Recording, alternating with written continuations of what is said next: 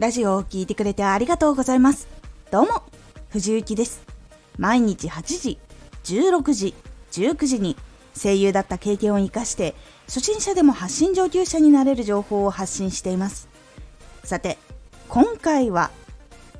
手軽にできるリップノイズ軽減方法。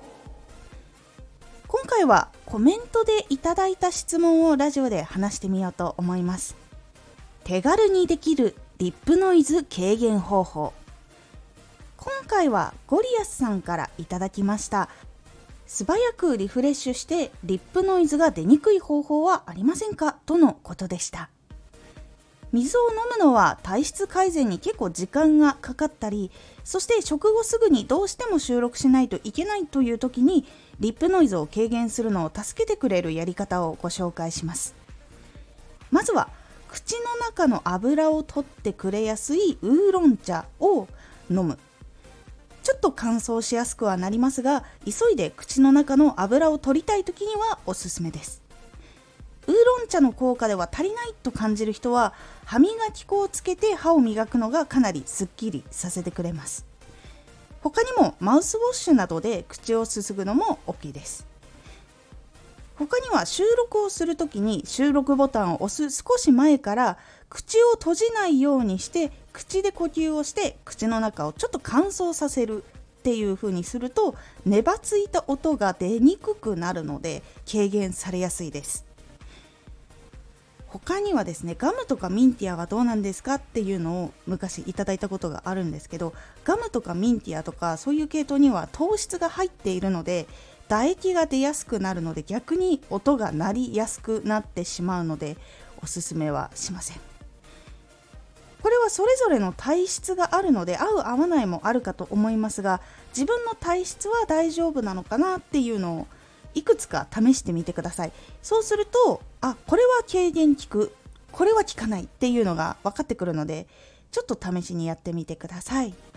基本的には毎日水を2リットル飲むことで唾液がサラサラに変わっていくのでそうするとリップノイズが軽減されやすくなっていきます。そのことを続けつつ収録前の食事は油物を避けるようにすることで音の軽減もしやすくなります。油は結構唇にも残りやすく中にも残りやすいので結構音の原因になることが多いです。